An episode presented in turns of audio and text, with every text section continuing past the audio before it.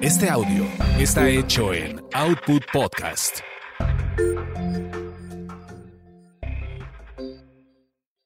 Escuchas a las sexolocas Alessia Divari y Edelmira Cárdenas. Prende tu curiosidad, activa tu imaginación, apaga tus prejuicios.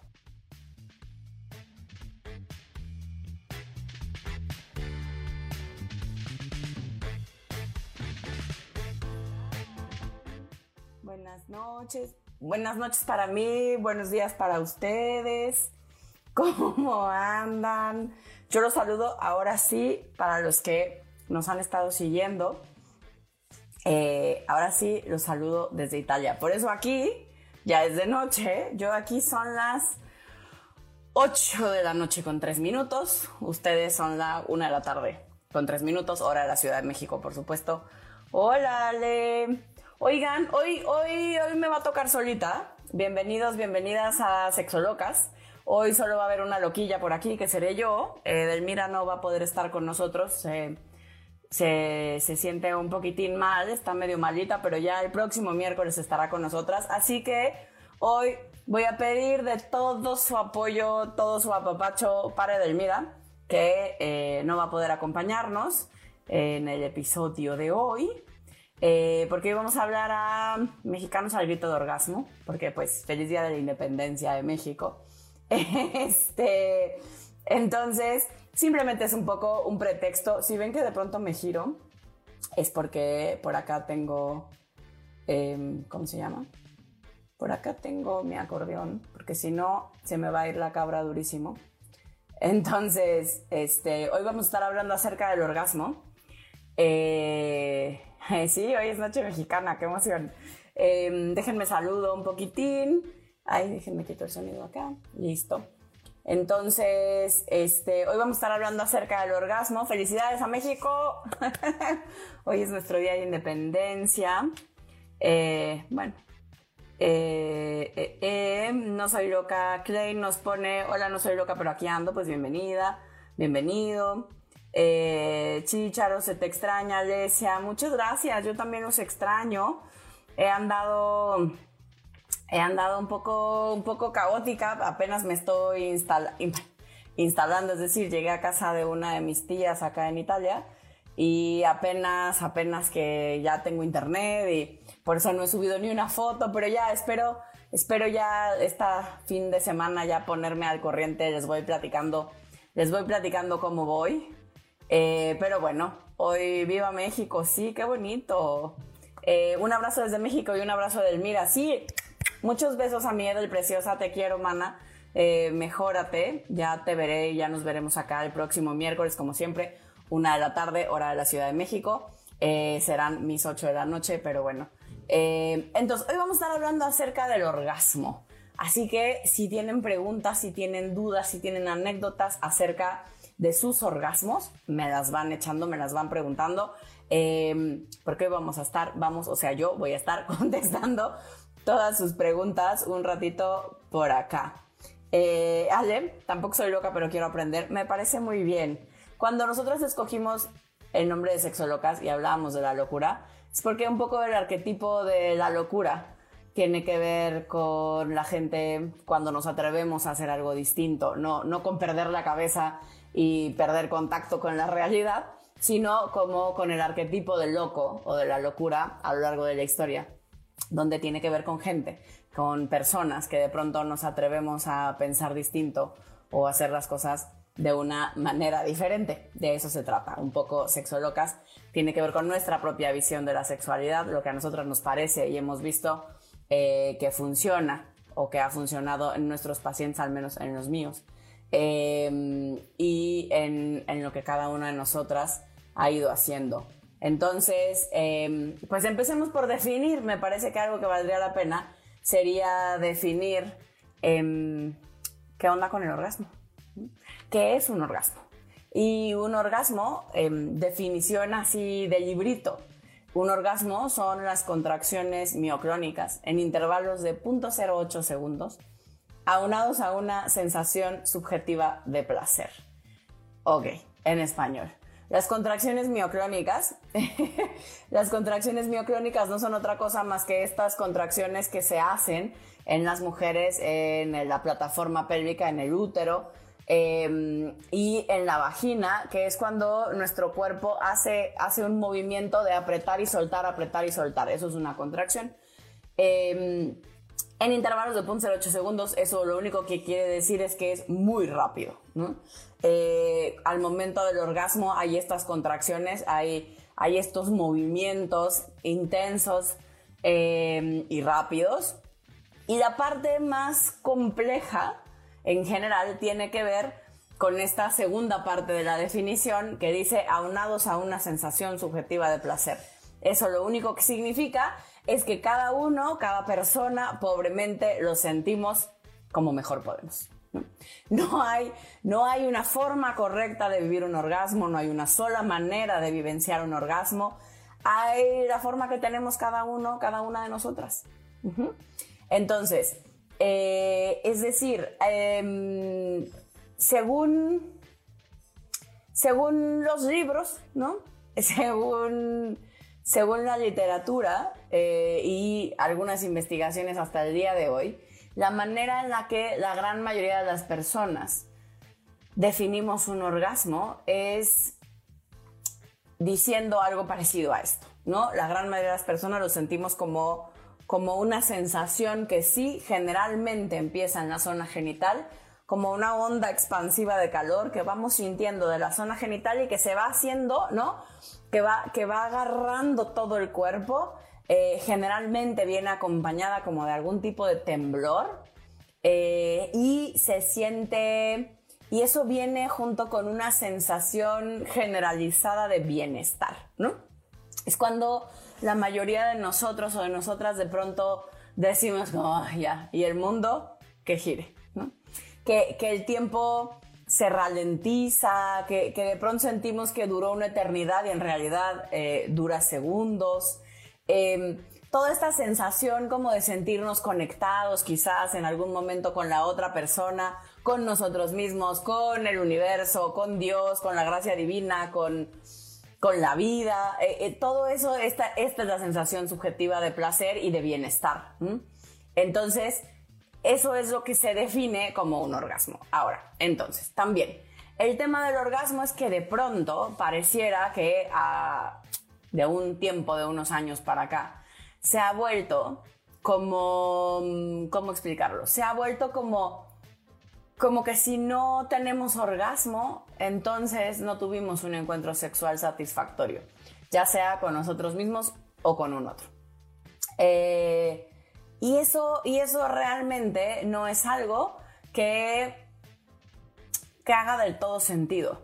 Porque la sexualidad, porque tener un encuentro conmigo o con alguien más, no forzosamente tiene que acabar en un orgasmo. No significa que porque no tuve un orgasmo en esta ocasión, ese encuentro no valió la pena, no fue divertido, no estuvo increíble, no hubo conexión, no creé intimidad, no me la pasé bomba.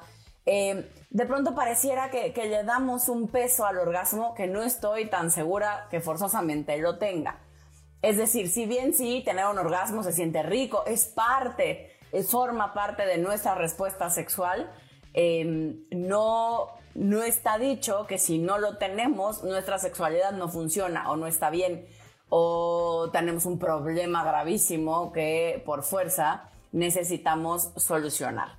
Lo, único que significa es que quizás si estoy teniendo dificultad para alcanzar el orgasmo, eh, una de las cosas más comunes que para la gran mayoría de nosotras, sobre todo de las mujeres, nos sucede es que hay un tema con el placer. O sea, eh, perdón, decía que algo, algo que sucede con, el tema del placer en las mujeres, que es muy común, es que pasan generalmente dos cosas. Una, o que tenemos miedo a perder el control.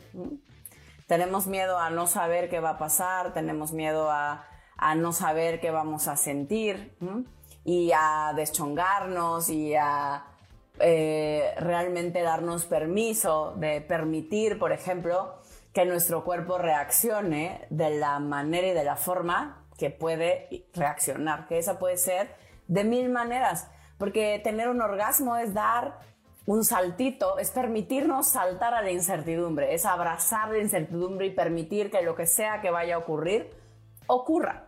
Eh, de pronto no nos lo dicen, pero el placer asusta, porque es incierto, porque a veces no sabemos cómo se va a vivir, porque porque no sabemos qué nos va a pasar, porque de pronto me pueden dar calambres en los pies, se me hacen los pies, se me tuercen los piecitos, porque se me pone el ojo en blanco, porque hago una cara chistosa, porque, porque todo eso que vemos en las series y en las películas no forzosamente es así en la vida real, ¿no? Yo de pronto lo digo de broma, pero un poco es en serio, que, que cuando vemos en alguna serie, en alguna novela, en alguna película, eh, estos estos momentos sexuales donde se supone que acaban de tener el mejor encuentro sexual de sus vidas y particularmente las mujeres aparecen con el cabello perfecto, o sea, no se les hizo ni un poco de frizz, no están ni sudadas ni rojas, eh, el maquillaje no se corrió ni un poquito, es decir, no perdemos el estilo bajo ningún esquema,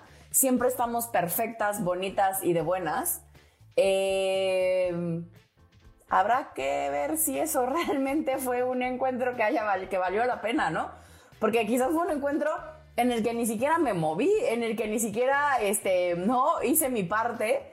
Em, y eso es parte, eso es, eso justo tiene que ver con que es parte de la sexualidad que nos venden, ¿no? En el caso específico de las mujeres, en este caso, hay un tema con no perder el estilo, con seguirme viendo, con, con este tema siempre vernos bien, entre comillas, es decir, que el maquillaje no se nos corra, que el cabello no se nos haga, que no se nos haga frizz, que no, que, no perdamos em, la perfección. Perdón, pero tener un orgasmo es darnos permiso de no ser perfectas.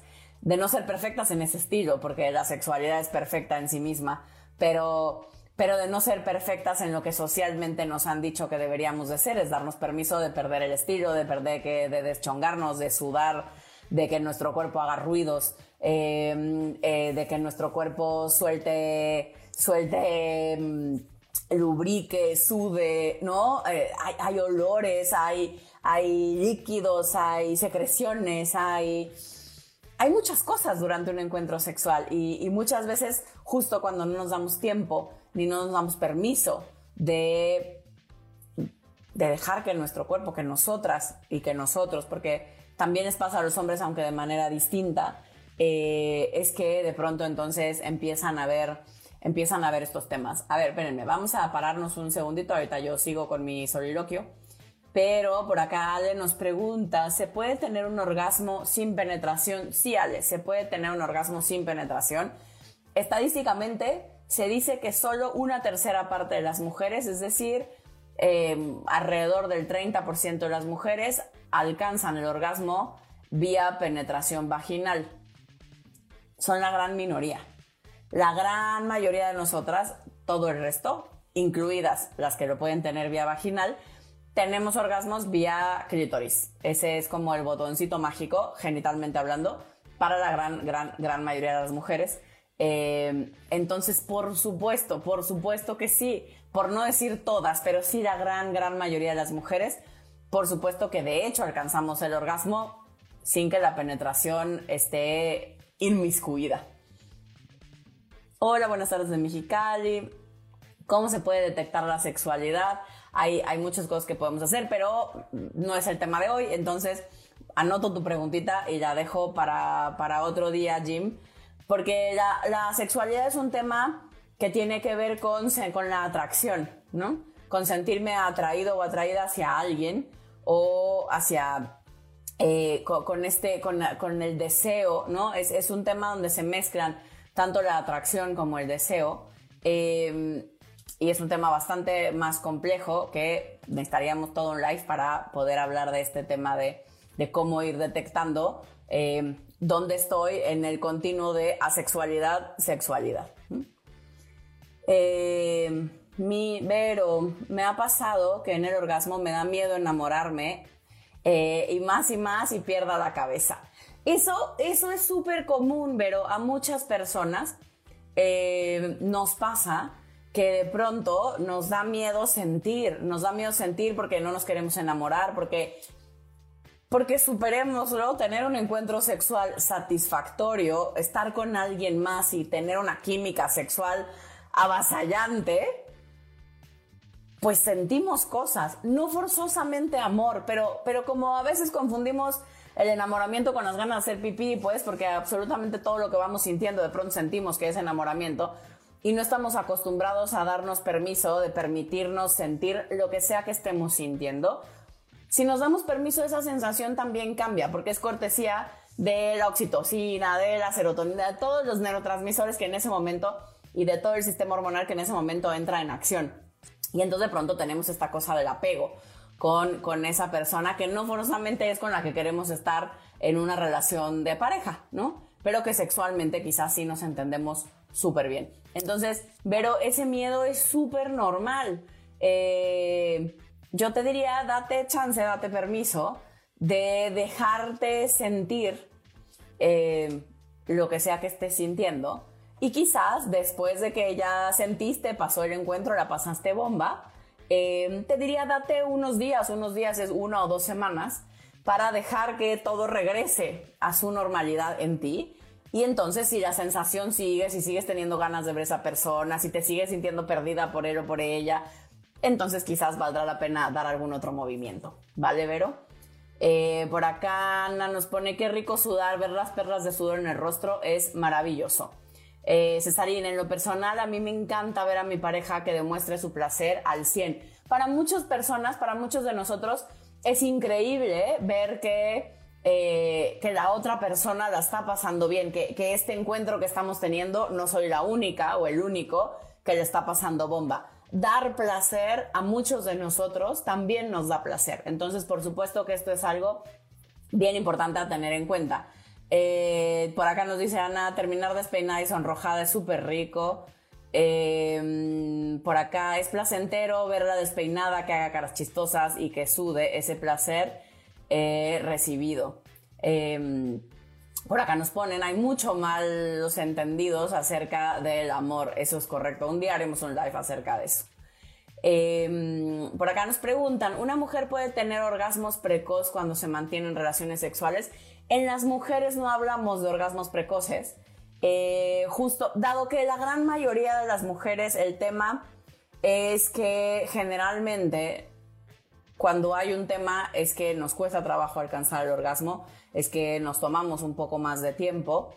Eh, entonces, ahí es donde generalmente si decimos que hay un tema, ¿no? Las mujeres se quejan o nos quejamos de, que somos muy lentas o que me tomo mucho tiempo, o que no alcanzo, que me cuesta trabajo, que solo en ciertas posiciones. Eh, entonces, no, en los hombres tampoco hablamos de orgasmos precoces, hablamos de eyaculación precoz y hablando ahorita del orgasmo, eh, valdrá la pena hacer la diferencia sustancial que orgasmo y eyaculación no son lo mismo.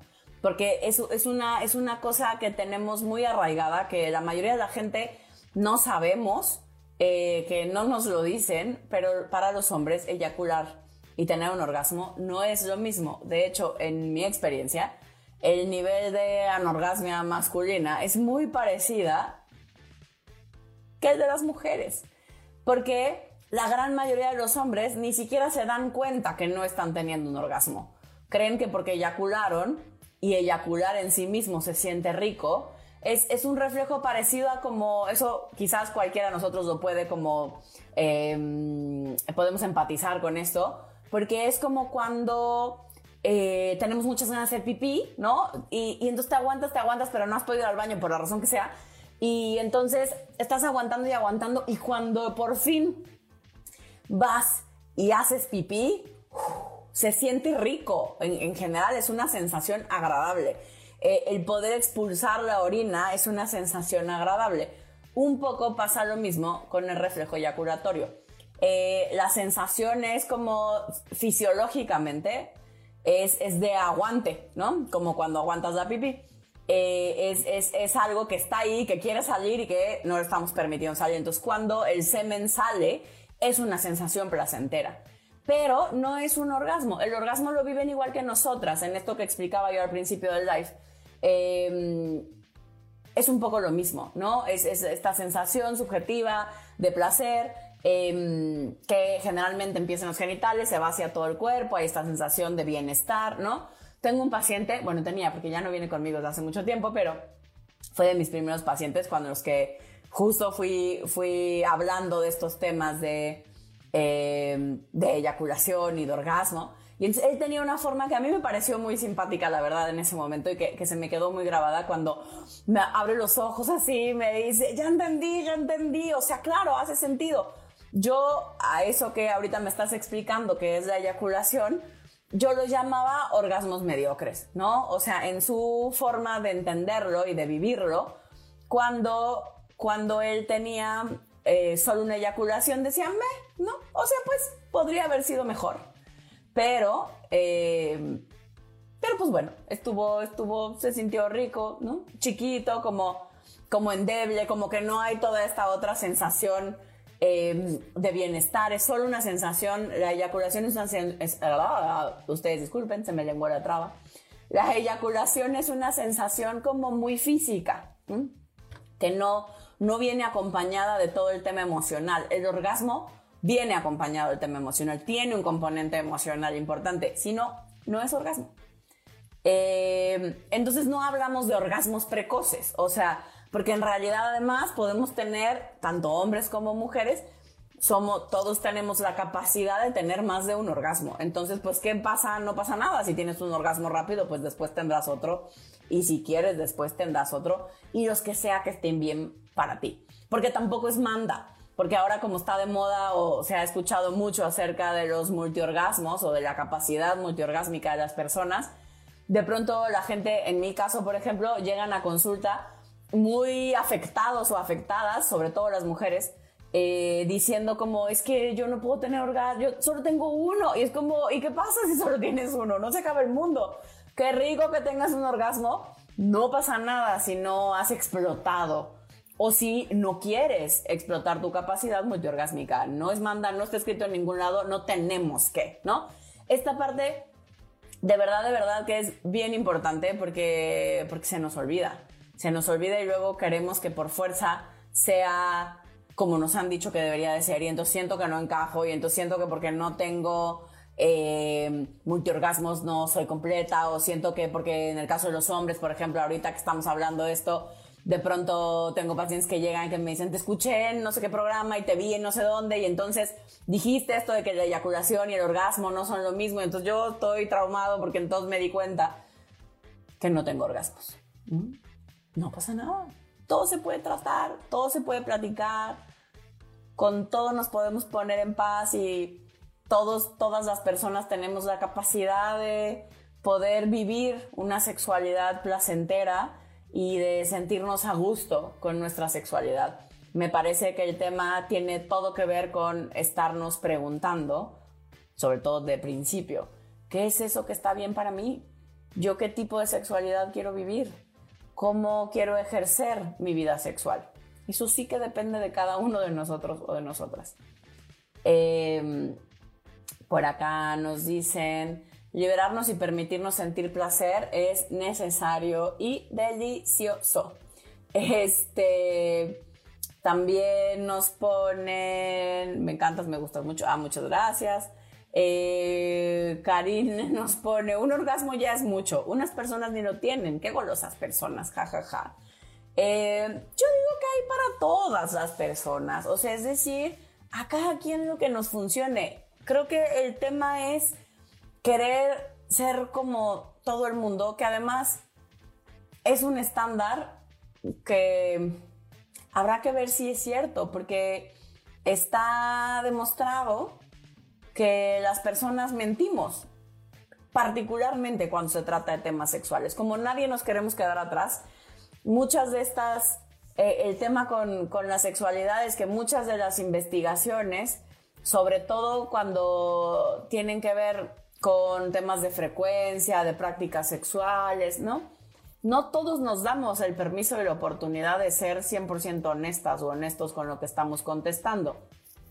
No es crítica, no es juicio, solo estoy describiendo una acción que sucede y sucede porque tenemos demasiados prejuicios demasiadas creencias limitantes acerca de la sexualidad y entonces nos da miedo em, no encajar, nos da miedo ser los diferentes, nos da miedo que no estemos viviendo una sexualidad entre comillas normal o permitida o, que no seamos parte de lo que a la gente o lo que nos dicen que nos debería de gustar. Em, entonces habrá que tener cuidado también con estas cosas y las estadísticas que escuchamos, porque, ¿no? Hablando, hablando de orgasmos, es pues sí, y la gente es como la frecuencia sexual. La gente dice que tiene encuentros en promedio 2.5 veces por semana. Mm, habrá que ver. Habrá que ver. Por supuesto, hay gente que tiene encuentros sexuales prácticamente diario. Sí. Que hay etapas donde muchos de nosotros hemos tenido una actividad sexual mucho más intensa o mucho más frecuente. Sí, por supuesto. Pero que en el cotidiano la gran mayoría de las personas tienen 2.5 encuentros por semana, yo diría, al menos en México, que a mí me conste, que estará por verse que sí eso es cierto, ¿no? Lo mismo ocurre con los orgasmos. Hay a quien le preguntas y te dice, yo siempre que tengo un encuentro o siempre que me masturbo, tengo un orgasmo. Yo pondría en tela de juicio ese tipo de opiniones porque mm, la gran mayoría de las personas no tenemos orgasmos el 100% de las veces. Para decir que tenemos una respuesta, vamos a llamarle, no me gusta la palabra saludable, pero digamos regular, eh, o dentro de un promedio, eh, la gran mayoría de las personas, esto es como comercial de, de una comida para gatos que había por ahí en México, eh, siete de cada diez, pues, ¿no? Más o menos por ahí andamos la mayoría, porque cualquier cosa, cualquier cosa puede interferir con nuestros orgasmos. Si estoy muy estresado, si ese día me siento medio mal, si tengo la cabeza en otro lado, si mm, me duele la panza, si estoy agobiada o preocupado por algo, si tengo temas con mi cuerpo, eh, si engordeo, si enflaqueo, si siento que se me cayeron los pechos o si me salió celulitis y no tenía y entonces ahora no me gusta. Cualquier tema corporal con el que yo no me sienta a gusto, eh, es, todo eso también tiene un impacto sobre nuestros orgasmos, sobre nuestra sexualidad y por lo tanto sobre nuestros orgasmos. Estar fijados o fijadas con que lo único que importa y con que al precio que sea yo lo que tengo que hacer es alcanzar el orgasmo.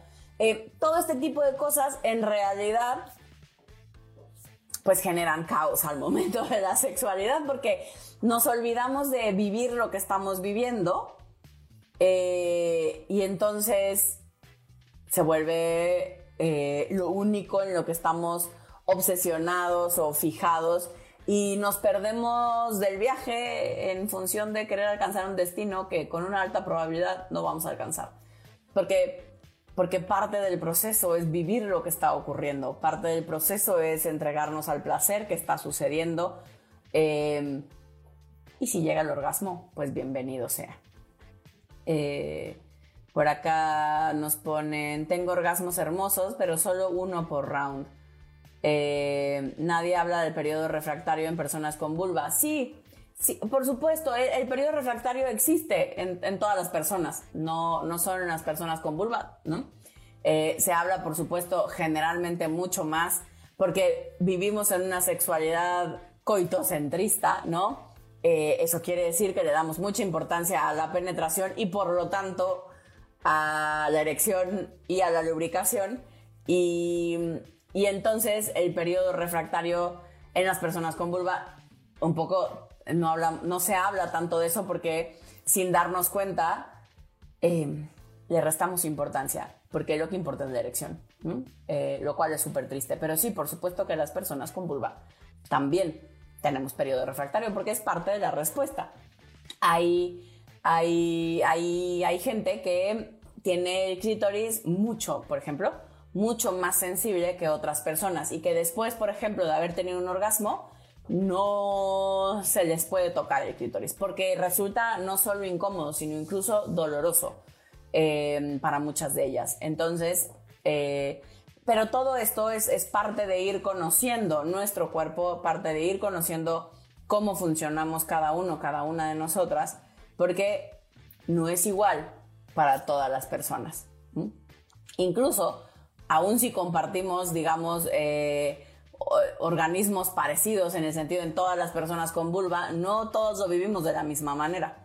No todas respondemos de la misma manera a las estimulaciones, a lo que nos gusta, a lo que no nos gusta. Lo mismo sucede con los penes, el escroto, ¿no? con, cualquier parte de nuestro cuerpo. Eh, pregunta seria que no tiene que ver con el tema. Eh, mi prima tuvo su primera vez anal y a la mitad del asunto empezaron a notar que había excremento por todos lados. ¿Cómo puedo evitar que pase eso? Vamos a tener algún live de sexo anal. También los puedes checar en otras plataformas donde hemos estado del Mire Yo, que es un tema bastante recurrente. Eh, porque hoy, lo siento muchísimo, Naye, pero hoy no te voy a contar esa pregunta en particular porque estamos hablando de los orgasmos. Eh, y entonces, eh, hoy hablemos de orgasmos. Algo, algo curioso también acerca del orgasmo es que en realidad dura segundos, ¿no? Eh, que a veces en esta percepción ralentizada del tiempo, ¿no? De pronto sentimos que, em, que el tiempo pasa lento, ¿no? Que, que, las cosas, que las cosas toman otro ritmo, pero en realidad el orgasmo dura segundos. Había un, uno de los pioneros que fue fue discípulo de Freud, ¿no? Pero él se, después se dedicó, se llamaba William Rage. Em, y él se, es de, los primeros, y no es que el primero que empieza a hablar de los temas corporales, ¿no? del tema, se llama psicocorporal, es decir, de cómo impactan las emociones en el cuerpo y cómo trabajarlas, ¿no? Cómo, cómo nuestra historia va quedando plasmada en nuestro cuerpo y en los tipos de cuerpo y por qué vamos se nos va formando el cuerpo que se nos va formando. Es súper, súper interesante. Y, él hablaba mucho de la sexualidad y de temas sexuales. Y él decía que una persona eventualmente saludable, que yo al día de hoy no conozco a nadie, pero como datos curiosos de la sexualidad y de lo que se dice, y de los estudiosos que estaban antes de nosotros, él decía que una persona que realmente pudiera entrar en contacto con sexualidad y permitirse eh, todo el tema corporal y desbloquear el cuerpo, eh, podría tener un orgasmo de hasta 7 minutos. Habrá que ver. Yo, al día de hoy, no he tenido el gusto de conocer a alguien que me platique un orgasmo tan largo. Yo personalmente nunca he tenido uno tan largo. Eh, pero tampoco me ha tocado conocer a alguien que sí, que sí haya podido eh, tener, tener estos orgasmos así tan, tan, tan largos de 7 minutos, pues, ¿no? Pero bueno, es uno de los datos curiosos de, del orgasmo, en donde em, pues habrá que probar, ¿no? La, la, cosa es que el tema, para mí, creo que, creo que la parte importante que, decíamos en algún otro momento del Mire Yo, es, es la curiosidad, porque el tema es que estamos tan acostumbrados a ver a la sexualidad como algo malo, como algo pecaminoso, como algo que, que no está bien, que tenemos que coartar, que tenemos que limitar de alguna manera, es que entonces no nos damos permiso de vivirlo, de experimentarlo, de, de no sé, de, de realmente observarnos con curiosidad y, y con y con como con sorpresa. ¿No? Para mí la curiosidad tiene que ver con la sorpresa, con, el permitirnos eh, sorprendernos de nosotros mismos, de nuestro cuerpo, de nuestras reacciones, de, de todo lo que vamos sintiendo. Yo creo que ese para mí es uno de los ingredientes principales de una sexualidad placentera, por supuesto incluido en este tema el orgasmo. Algún otro de los datos curiosos que de pronto no se distanto de la sexualidad, no de la sexualidad, del orgasmo en particular, es que generalmente cuando sí tenemos un orgasmo, cuando alcanzamos el orgasmo, toda esta liberación que hablábamos de em, hormonal y de neurotransmisores y de cómo nuestro cerebro se pone feliz, ¿no?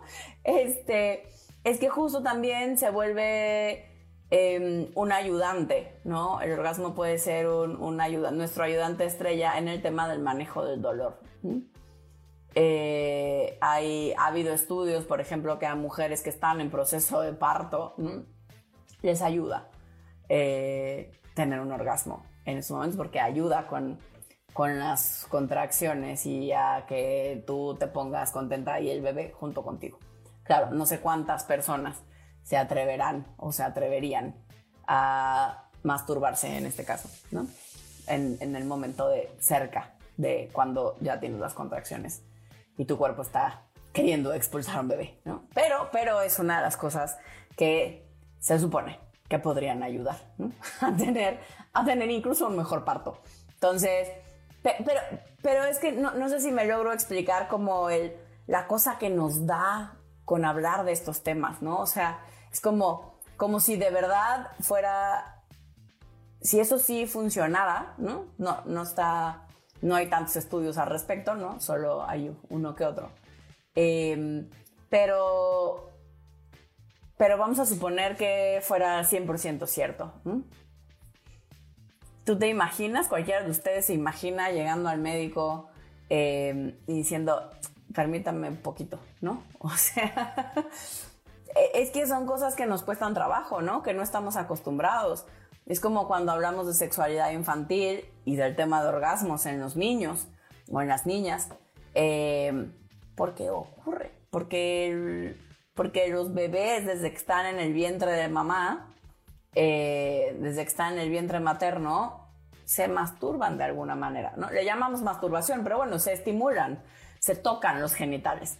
Em, y los niños y las niñas también se estimulan, porque se siente rico, ¿no? O sea, porque los niños van al baño y pues para hacer pipí necesitan agarrar su pene y entonces de pronto lo agarran, quizás hacen, ¿no? Este movimiento de arriba abajo y es como, uh, se siente rico y entonces lo siguen haciendo porque pues, porque pues cualquiera de nosotros, si sentimos rico, generalmente el placer está diseñado fisiológicamente para que repitamos la acción, ¿no? Entonces es como, bueno, pues si estoy sintiendo súper rico, pues ¿por qué lo dejaría de hacer?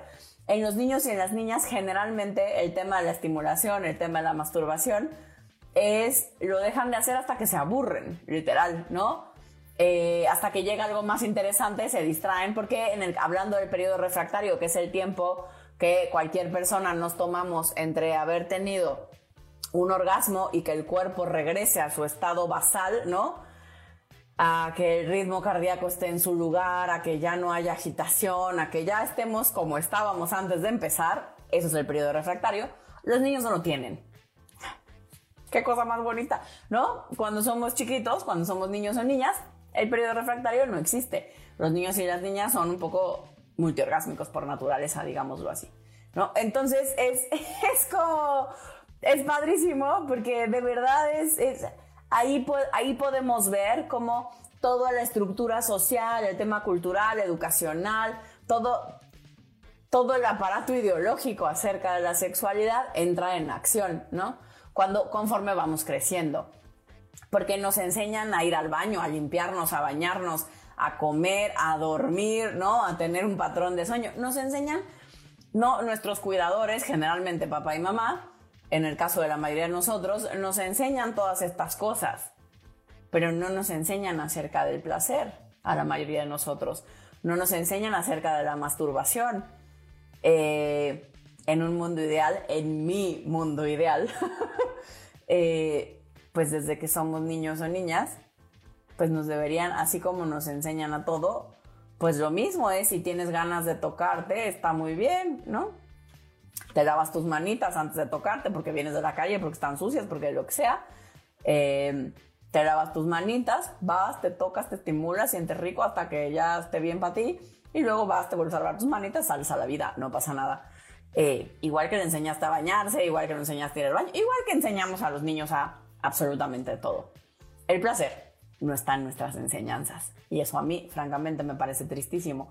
Y eso, por supuesto, tiene un impacto importante en nuestra sexualidad y en nuestros orgasmos, porque como decía yo al principio, tener un orgasmo es permitirme eh, abrazar la incertidumbre, es permitirme soltarme de la forma más absoluta que la gran mayoría de nosotros podríamos hacer. Entonces, tiene sus retos, tiene sus retos. Y, eso, eh, es algo que me gustaría como dejar bien claro en, el día de hoy, que es no te azotes. O sea, no nos agobiemos más de la cuenta, porque, porque a veces es, me parece que el tema tiene que ver con aprender a ser compasivos con nosotros, con poder permitirnos decir, pues sí, así me educan. No se trata de echarle culpas a nadie. Papá y mamá o nuestros cuidadores, quien quiera que haya sido, hicieron lo mejor que pudieron o han hecho lo mejor que han podido hasta el día de hoy. Así como si tú que me estás escuchando tienes hijos o hijas, has hecho lo mejor que has podido hasta el día de hoy. Eh, no, no se trata de echar culpas hacia afuera, se trata de hacernos cargo de, ok, así me siento, esto me está pasando, estas son mis posibilidades, estas son las cosas que me cuestan trabajo y en las que a mí me gustaría eh, trabajar, entender, manejar de una forma distinta, todo eso sí idealmente desde el lugar más compasivo que podamos encontrar en nosotros. Porque habrá cosas que nos cuesten más trabajo que otras. Eh, por acá, Karen nos pone, yo he tenido largos, em, pero termino y me tienen que esperar unas horas o ya no puedo más ni los famosos fajes. Sí, correcto, hay, hay personas a las que nos pasa así. Em, y claro, cuando no sabemos esto y cuando allá afuera en el mundo nos dicen que podemos tener uno tras otro y uno tras otro y uno tras otro y no nos hablan de que hay personas que, que la multiorgasmia no se refiere a un periodo corto de tiempo. Corto de tiempo son unas horas, ¿eh? no son minutos. Si bien hay quien puede tener uno tras otro, que parece que está dando un electroshock, ¿no? O sea, de la temblorina y del, ¿no? del momento de tener un orgasmo tras otro, como si fuera un orgasmo largo que se engancha, ¿no? Un orgasmo tras otro. Ese, ese es un tipo de multiorgasmia, pero también es cierto que si tengo un round, si tengo un encuentro sexual ahorita y después pasa media hora, o sea, terminamos eh, y después pasa media hora y volvemos a empezar y tengo otro orgasmo y después pasa otra hora, otra, ¿no? o sea, y así estoy, digamos, un buen rato, unas cuatro o cinco horas eh, en estos diversos, ¿no? Que termino un encuentro y me espero un ratito, romanceamos, platicamos y volvemos a tener otro y así. Eso también es multiorgasmia. La multiorgasmia no forzosamente es uno seguidito tras de otro y así que parece que me está dando una convulsión. No. Pueden ser uno y después otro y después otro. ¿Ok? Eh, para que no nos andemos azotando por cosas que no forzosamente tienen que funcionar así. Por acá nos ponen, a mí hasta la presión se me sube. Sí, por supuesto. Hay, hay cosas, hay cosas, digamos, feitas relacionadas también al tema del orgasmo. Hay personas que se llama cefalea sexual. Hay personas que el tener un orgasmo, en vez de desatar todas estas cosas bonitas y maravillosas y que nos ayuda con el dolor y se vuelve un analgésico natural, ¿no? Esto que estábamos diciendo hace rato, le sucede lo contrario. Hay a quien le desata una migraña pero terrible que, de hecho son personas que evitan tener orgasmos porque la consecuencia no es nada agradable. Entonces, eh, ¿no? Habrá que ver que hay de casos a casos y por eso habrá que poner en duda si el orgasmo, por muy rico, por muy maravilloso, eh, por muy bondadoso que sea con muchos de nosotros, ni lo tenemos que tener siempre, ni tiene que ser siempre el más intenso ni tenemos que ser por fuerza multiorgásmicos en todos los niveles y en todas las formas y con todas las personas y en todas las situaciones. Em, es la cerecita del pastel. ¿Eso qué significa? Que si llega, bienvenido. Y abrazamos a nuestro orgasmo. Pero si no llega, de cualquier manera, el pastel está sabroso de todas maneras el pastel está rico. Para mí, algo, algo que a mí o es mi forma de entender la sexualidad y de explicársela a mis pacientes, cuando hablamos, por ejemplo, de temas de erección y que las personas em, nos ponemos muy inquietas con estos temas, algo, algo importante es yo se los voy a explicar como se los explico a mis pacientes y como a mí me funciona y esa es como mi visión de la sexualidad, ¿no? Y entonces es decir, cuando hay, para mí, la sexualidad es una fiesta. El objetivo de la fiesta es convivir, es compartir, es divertirnos, es pasárnosla bien, es conversar, es tener un momento agradable, es intimar, ¿no? Dependerá del tipo de fiesta. Pero para mí una fiesta tiene muchos objetivos. El problema con la sexualidad es que creemos, muchos de nosotros de pronto, que la sexualidad es una fiesta en honor a alguien o algo, en honor a la erección, en honor a la penetración, en honor a la lubricación o en honor al orgasmo. Esos son nuestros invitados favoritos, ¿no? Son nuestros invitados de honor favoritos. ¿Y qué pasa? Que si yo hago una fiesta en honor a alguien y ese alguien no se digna a llegar, ¿qué pasa con nosotros? Nos enojamos, ¿no? Nos frustramos, nos sentimos mal, nos sentimos decepcionados, sentimos que algo hicimos mal o que esa persona, ¿qué onda? ¿Qué le pasó? ¿No? Porque, ¿por qué no llegó? Pues qué poca madre, diríamos en México, ¿no? Qué poca madre, ¿por qué no llegó? Y, y ese es todo el tema con ese invitado de honor.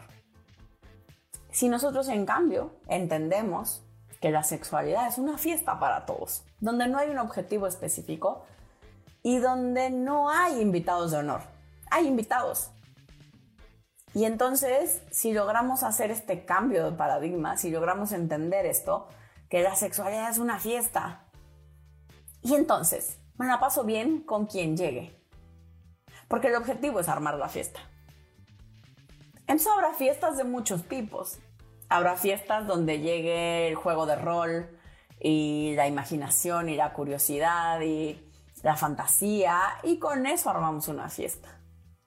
Y habrá veces donde llegue la boca y los genitales y la lengua y con eso armamos una fiesta. Habrá veces que llegue la erección y la penetración y con eso hacemos una fiesta.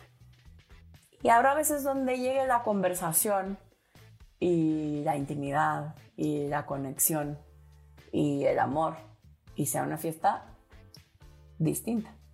Yo no diría que hay una fiesta mejor que otra. Yo diría que tienen y cumplen con objetivos distintos, pero todas son una fiesta.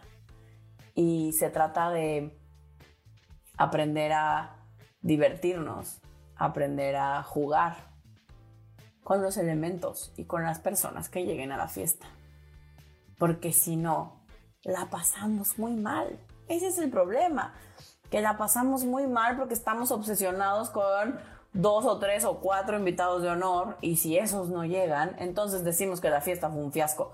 Aunque le hayamos pasado bomba, aún, aún si llegó, llegaron todos los invitados de honor menos el orgasmo. Uh, drama familiar, drama mundial, todo se viene abajo porque no alcancé el orgasmo, aunque me la haya pasado bomba. ¿Qué es eso? Es que eso simplemente nos limita, nos frustra, nos pone mal, porque el objetivo está chueco, porque no hay invitados de honor, porque se trata de, de disfrutar, se trata de entregarnos, se trata de vivir, se trata de pasárnosla bien. Entonces, con esto me gustaría despedirme diciendo que a la fiesta de la sexualidad o en la fiesta de la sexualidad no hay invitados de honor. El invitado de honor somos cada uno de nosotros. Em, somos cada una de las personas que pobremente tratamos de vivir nuestra sexualidad. Eh, eso. me parece que que, la sexualidad la elegimos cada uno de nosotros, cada uno de nosotras, y que, y que habrá que ver cómo la queremos vivir. Y esa pregunta nos toca a cada uno de nosotros, a cada una de nosotras hacernosla. Eh, no le toca al mundo, no le toca a los de afuera decirnos, nos toca a nosotros preguntarnos qué queremos, en qué condiciones y de qué forma entonces podemos alcanzar eso que está bien para nosotros. Se vale pedir apoyo profesional. Eh, para eso habemos personas especializadas, pero, pero estamos aquí para apoyarte, a apoyarte a encontrar eso que tú quieres, porque mi forma de vivir mi sexualidad no es la misma que la tuya. Y está bien, y se vale, y eso es parte de la maravilla de la diversidad humana, porque la diversidad sexual somos todos.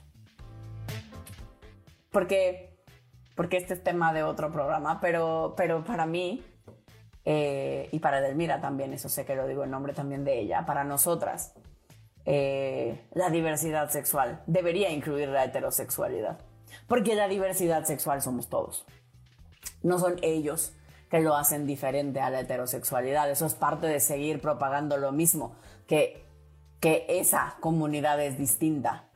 No, los distintos somos todos, porque no todos los heterosexuales además lo vivimos de la misma manera. Ser heterosexual solo es una característica más de algunos que somos heterosexuales, así como ser gay o ser eh, lo que sea que cada bisexual, lo que sea sexual, lo que sea que cada uno de nosotros eh, nos sintamos y nos definamos, solo es una característica más de la famosa diversidad sexual, donde cabemos todos, ¿ok?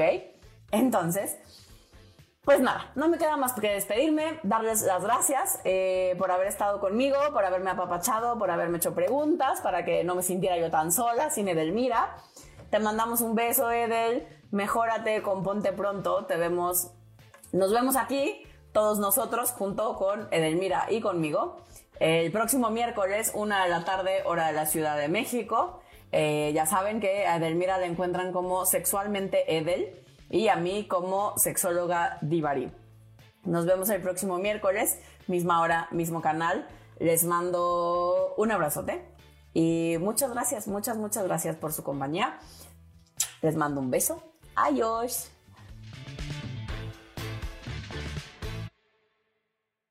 Sigue a nuestras sexolocas en redes sociales, arroba sexóloga Divari y arroba sexualmente No se te olvide suscribirte y compartir este podcast.